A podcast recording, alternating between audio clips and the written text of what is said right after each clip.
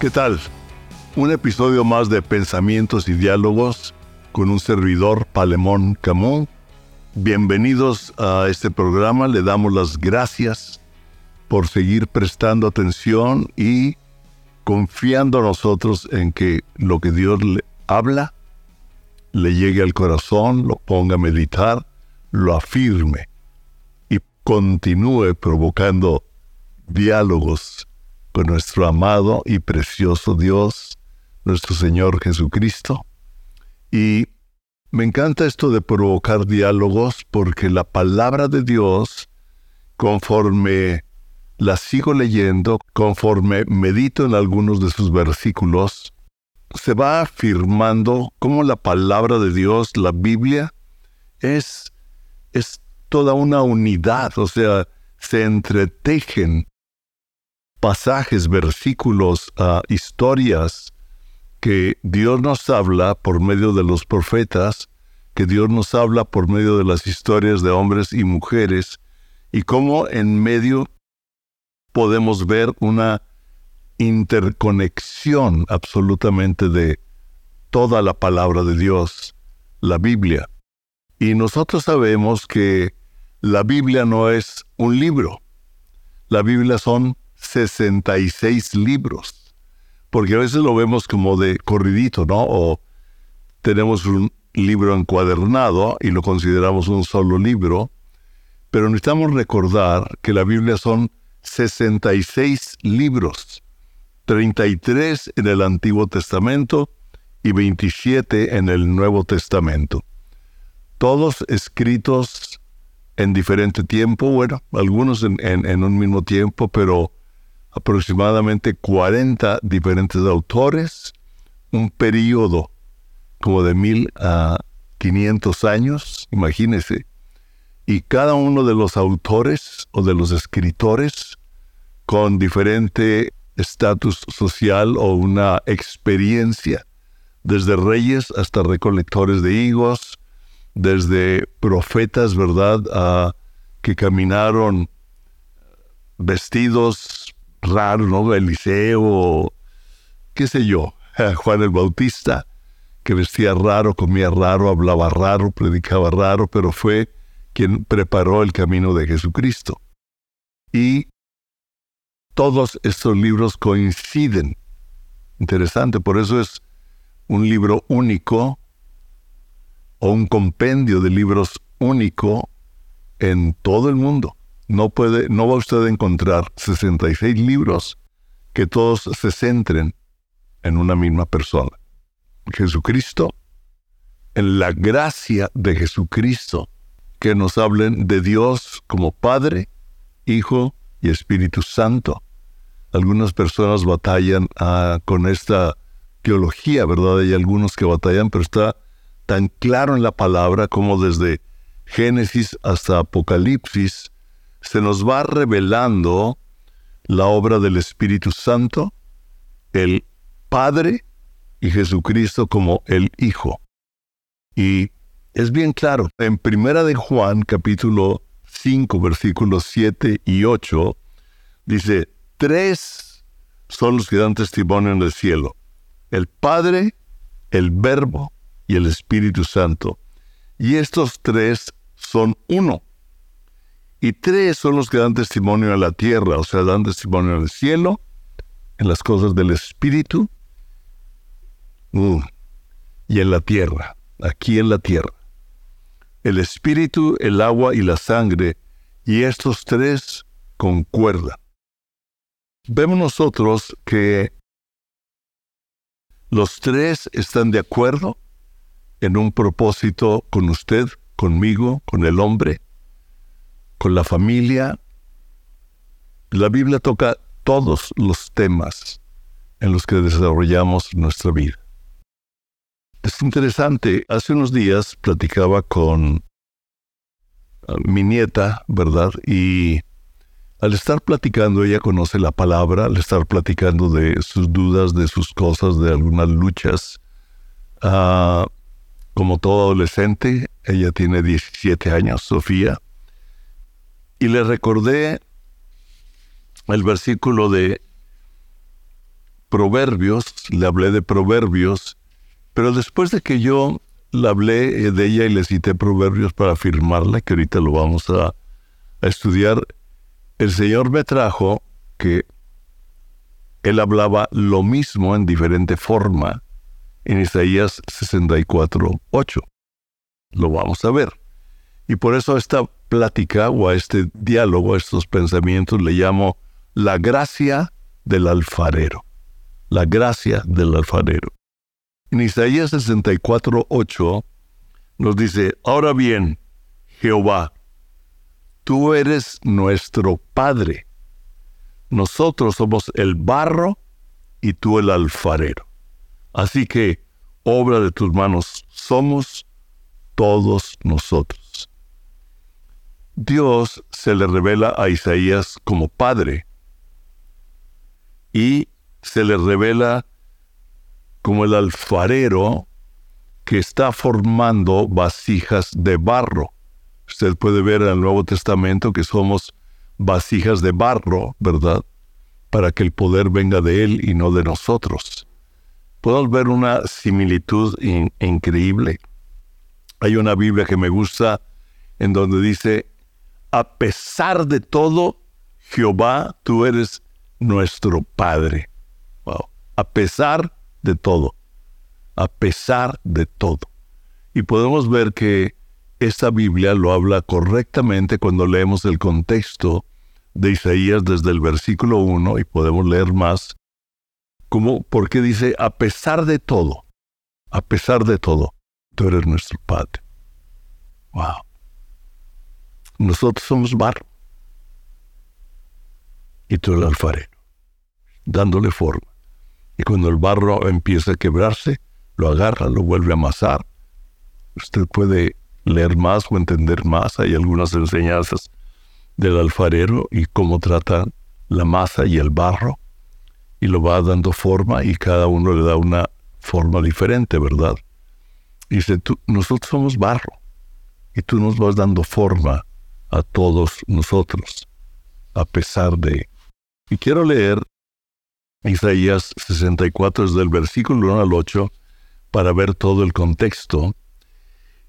Y me encanta, dice, si rasgaras los cielos y descendieras y ante tu presencia se derritieran los montes, como fuego abrasador de fundiciones, fuego que hace hervir las aguas, así harías notorio tu nombre a tus enemigos. O sea, llamaría la atención a sus enemigos, a los que no creen, a los... Espérame, ¿sí? Y las naciones temblarían ante tu presencia. Cuando haciendo cosas terribles, cuales nunca hubiéramos esperado, descendiste, se derritieron los montes delante de ti. Nunca nadie oyó, nunca oídos percibieron, ni ojo vio. Le recuerda versículos del Nuevo Testamento, cosas que ojo no vio, oído no oyó. Nunca nadie oyó, nunca oídos percibieron, ni ojo vio, un Dios fuera de ti que hiciera algo por aquel que en él espera. Que hiciera algo por aquel que en él espera. Los que esperamos el Señor tendremos nuevas fuerzas, volaremos como las águilas. Toda la Biblia es una. Saliste al encuentro del que con alegría practicaba la justicia, de quienes se acordaban de ti según tus caminos pero tú te enojaste porque pecamos. Porque en los pecados hemos perseverado largo. Y la Biblia nos dice en Romanos, bueno hay uno, por cuanto todos hemos pecado. Pero Dios muestra su amor para con nosotros, en que siendo aún pecadores, Cristo murió por nosotros. Y me encanta. Hace aquí una pregunta. ¿podemos acaso ser salvos? Cuando él veía al pueblo, se veía a él mismo, lo más seguro es decir, podemos ser salvos en medio de todo lo que hemos vivido, los pensamientos que me llegan. hay tanto, ¿verdad? ¿Podemos ser salvos? Pues todos nosotros somos como cosa impura, todas nuestras justicias como trapo de inmundicia. O sea, donde opera la justicia del hombre, no obra la justicia de Dios.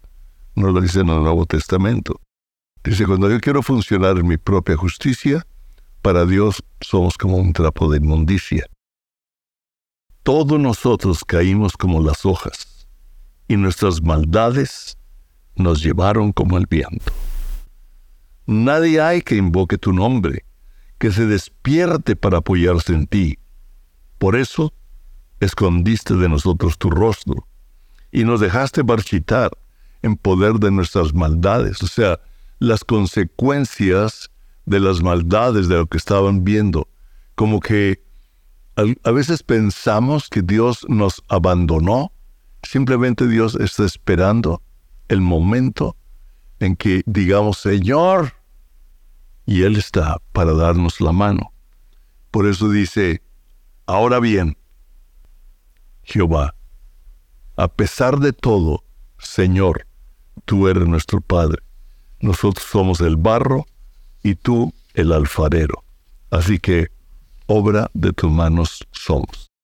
Y en esto quiero relacionarlo con Proverbios 3, 5, 8, que en diferente forma, en diferente lenguaje, ah, nos habla del mismo corazón de Dios, de la misma gracia de Dios, porque aquí dice a pesar de todo.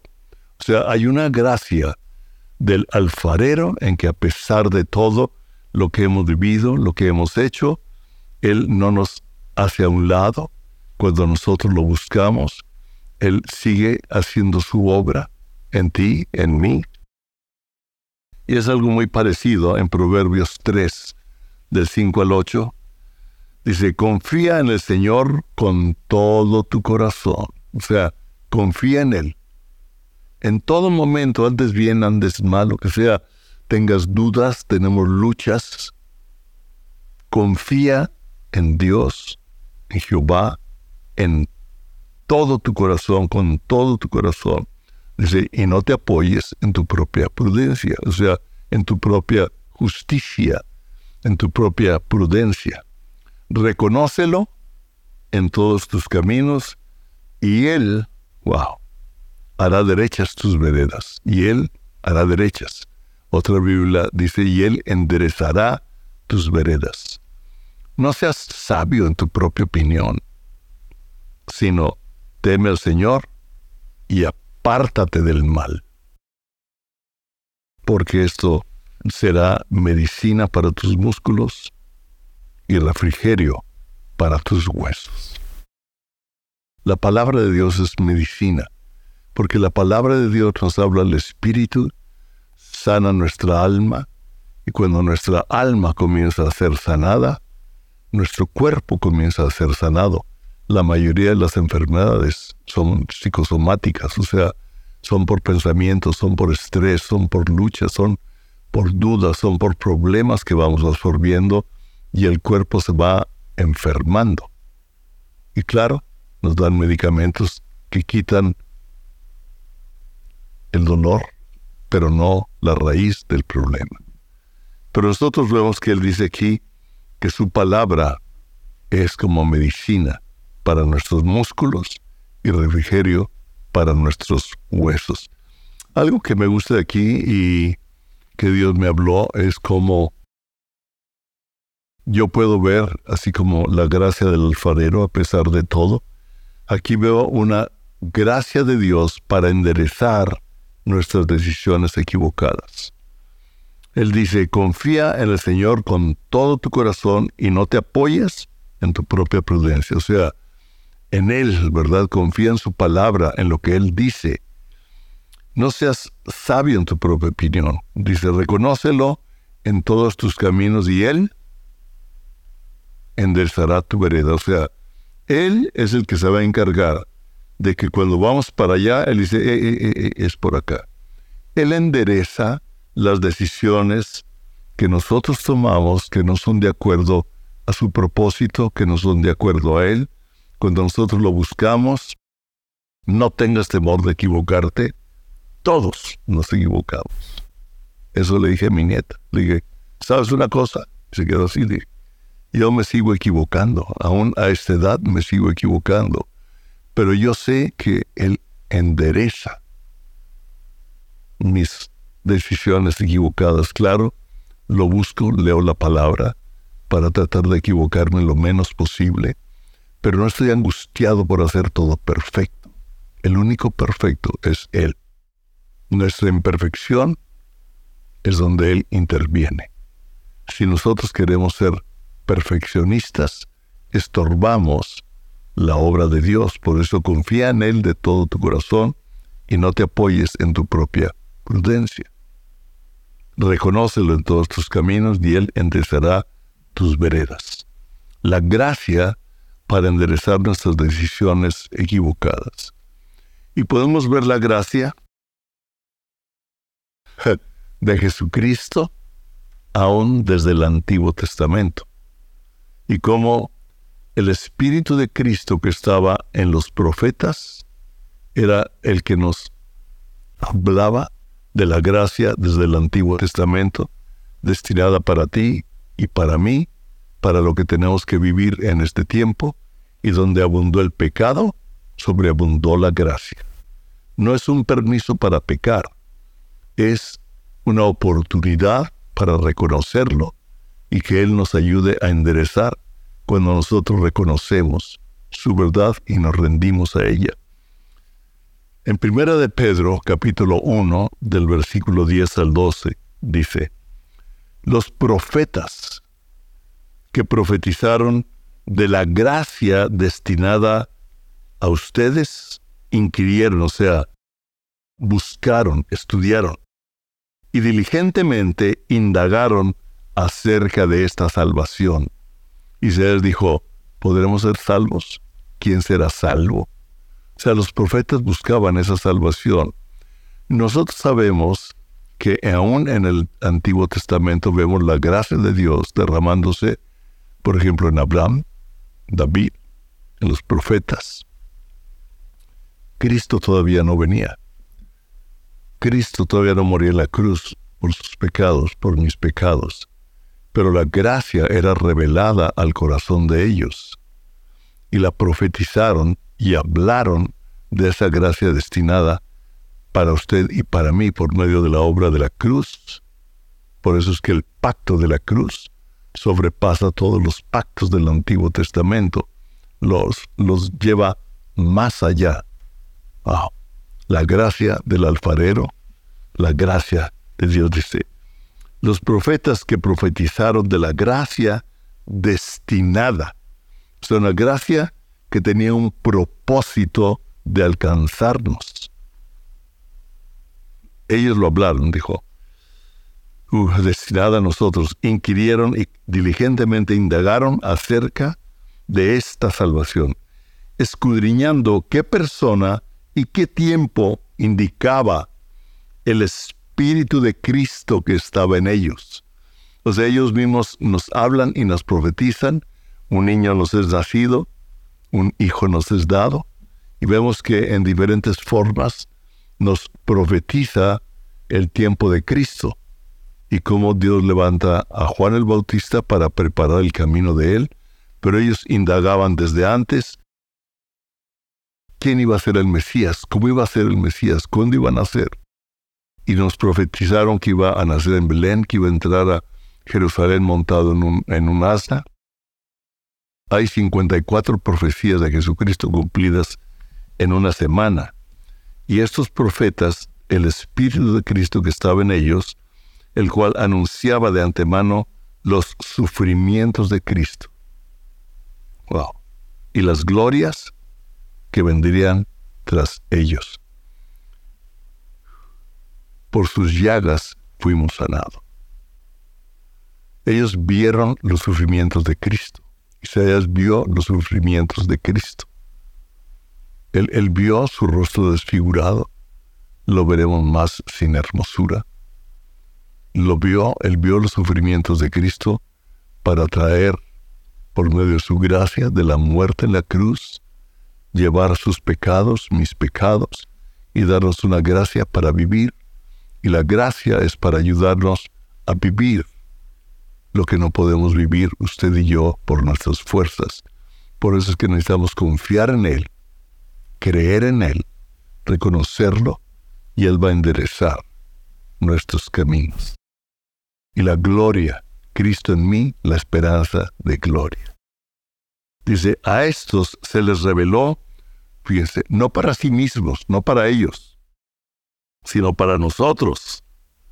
Administraban las cosas que ahora os son anunciadas por los que han predicado el Evangelio por el Espíritu Santo enviado del cielo. Más claro, más claro no puede ser, ¿verdad? O sea, anunciado para nosotros y administraban las cosas que ahora nos son anunciados. Ahora, en este tiempo, nos son anunciadas por los que han predicado, nos han predicado, nosotros hemos predicado el Evangelio por el Espíritu Santo enviado del cielo. Yo les voy a dejar un consolador y Él los guiará a toda verdad. Wow. Cosas las cuales anhela mirar los ángeles. ¿Sabe usted que los ángeles anhelan ver la gracia del Señor en medio del mundo que se pierde? Y los ángeles, wow, dicen que hay fiesta en el cielo cuando un pecador se convierte. Hay fiesta en el cielo. Los ángeles, sí, ya lo queríamos ver, porque ellos no pueden ver lo que Cristo vio. Ellos pueden ver lo que está pasando, pueden entender las profecías. Y ellos son ministradores, son llama de fuego para ayudarnos a vivir en esta tierra en medio de todo lo que estamos viviendo.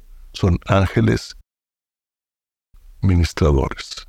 Es que a pesar de todo, en este momento venga usted delante de la presencia de Dios. Quite todo temor de decisiones, pídale que le hable, pídale que lo ayude a tomar decisiones. La paz de Dios es algo importante para tomar decisiones. Y si en algo nos hemos equivocado, si usted ha estado viviendo equivocadamente, ahora, a pesar de todo, Padre, tú eres nuestro Dios tú eres nuestro Padre. A pesar de todo, tú eres nuestro Padre. ¿Se acuerda del Hijo pródigo? Toda la Biblia es como un mismo mensaje. El Hijo pródigo se va, el Padre le da todo, lo malgasta, lo usa equivocadamente, en borracheras, en orgías, tenía muchos amigos, te llevaba dinero, se le acaba el dinero, los amigos lo dejan, empieza a comer de las algarrobas, o sea, de, de la comida de los cerdos, y él dice, espérame, en la casa de mi padre aún los obreros viven mejor que como yo estoy viviendo. Y él reacciona, recapacita, ¿verdad? Y corre, y él dice que con alegría el padre lo ve y sin reprochar nada, lo abraza, a pesar de todo. Él es nuestro Padre. Wow. Y a pesar de todo lo que Él vivió, lo que Él hizo, no le reprochó, lo abrazó, le puso el anillo de autoridad y dijo, de ropas de gala y hagamos fiesta. Porque mi hijo que estaba perdido, ahora ha regresado. Usted y yo somos imperfectos, pero Él es nuestro Padre pesar de todo. Y Él es el que endereza nuestras vidas y nos ayuda a caminar con Él. Jesucristo es el camino, la verdad y la vida. Y Él nos dirige hacia Él para que cada uno de nosotros podamos vivir conforme al propósito que Él vio en usted y en mí desde antes de la fundación del mundo. Y es por su gracia, la gracia del alfarero. Dios los bendiga.